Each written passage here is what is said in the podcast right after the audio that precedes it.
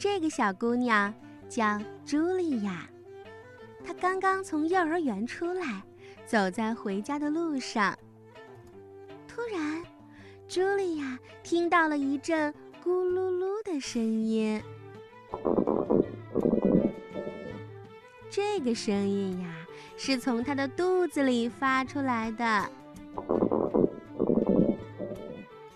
茱莉亚不知道，她的肚子里有一个火车站。肚子精灵们就住在这里，他们的工作是把食物弄成泥。这会儿，小精灵们都懒洋洋地躺着，因为大家无事可做。火车也停在那里。整个肚子火车站里静悄悄的。突然，那奇怪的声音又响了起来。原来是一个小精灵睡着了。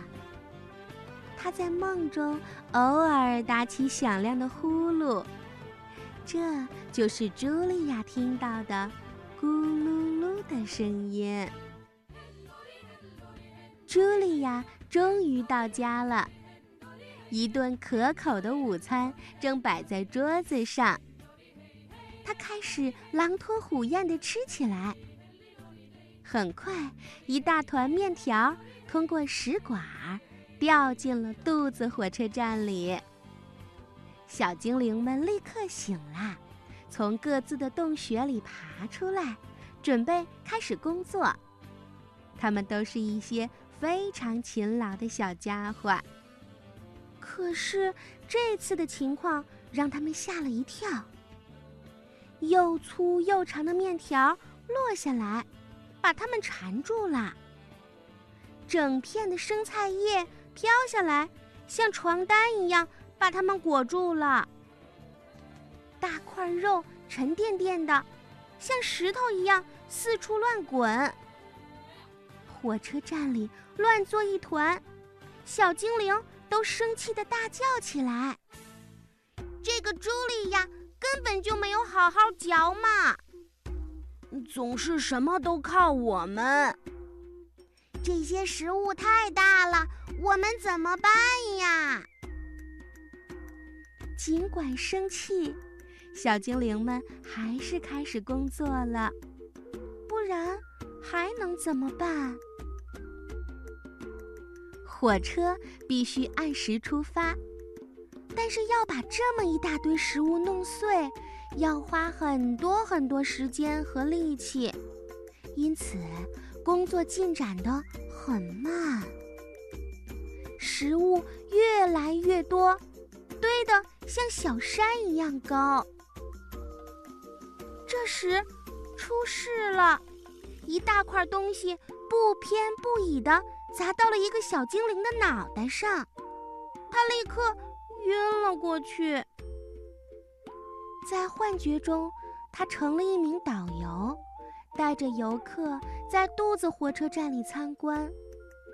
小精灵告诉游客们，如果所有的食物都被嚼得很碎，那落下的就会是小段面条、小片菜叶。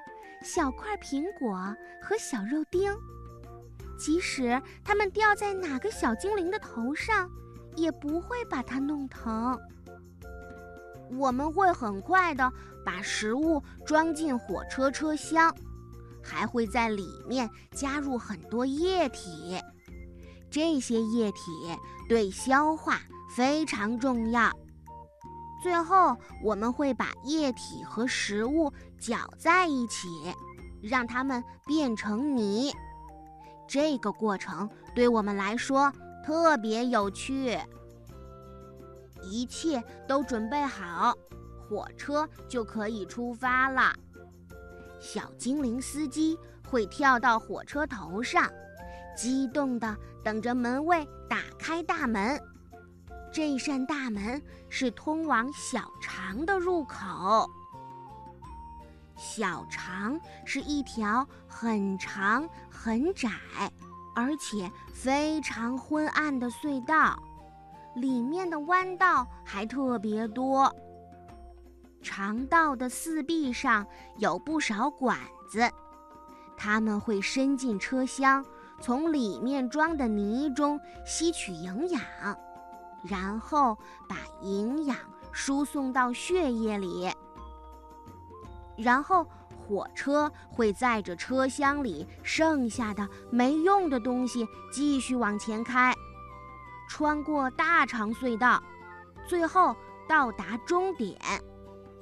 司机会把车厢中的东西从一个小门倒出去，这些东西大都会掉在一个白色的容器里，人们管这个容器叫马桶。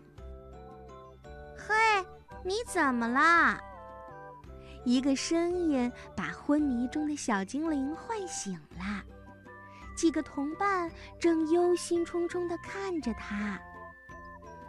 食物暴风雨这时已经停止了，一座巨大的食物山正堆在轨道旁边。车站里空荡荡的，只剩下最后一列火车啦，其他火车都装满泥出发了。没有了那么多火车，这座食物大山怎么被运走呢？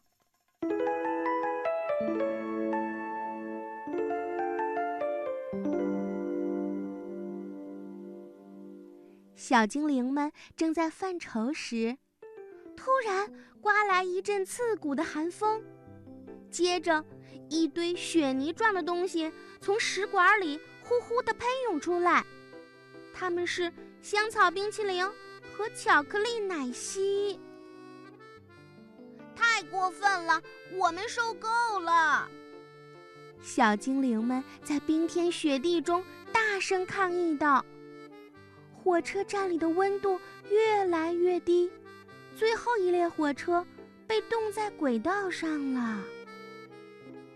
小精灵们开始举行抗议活动，他们大声喊着口号，气呼呼地砸墙，使劲跺脚。我们要全麦面包，不要冰淇淋！罢工！罢工了！这下茱莉亚可惨了，她的肚子开始疼起来。茱莉亚生病了，因为她吃的太多，太快了。终于，在小精灵们快被冻僵的时候，冰雪开始融化了，一阵温暖的雨从天而降。原来，茱莉亚正躺在床上喝热水，她的肚子上还放了一个热水袋。过了很长时间，一列列火车才返回了肚子火车站。此时，它们已经被卸空啦。小精灵们把剩下的食物装进车厢，大山慢慢消失了。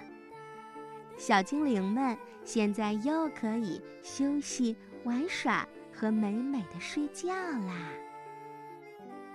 茱莉亚感觉好多了，她的肚子不疼了，高兴地翻了许多跟头。肚子火车站里的小精灵们觉得好像坐上了过山车，他们已经分不清哪是上，哪是下啦。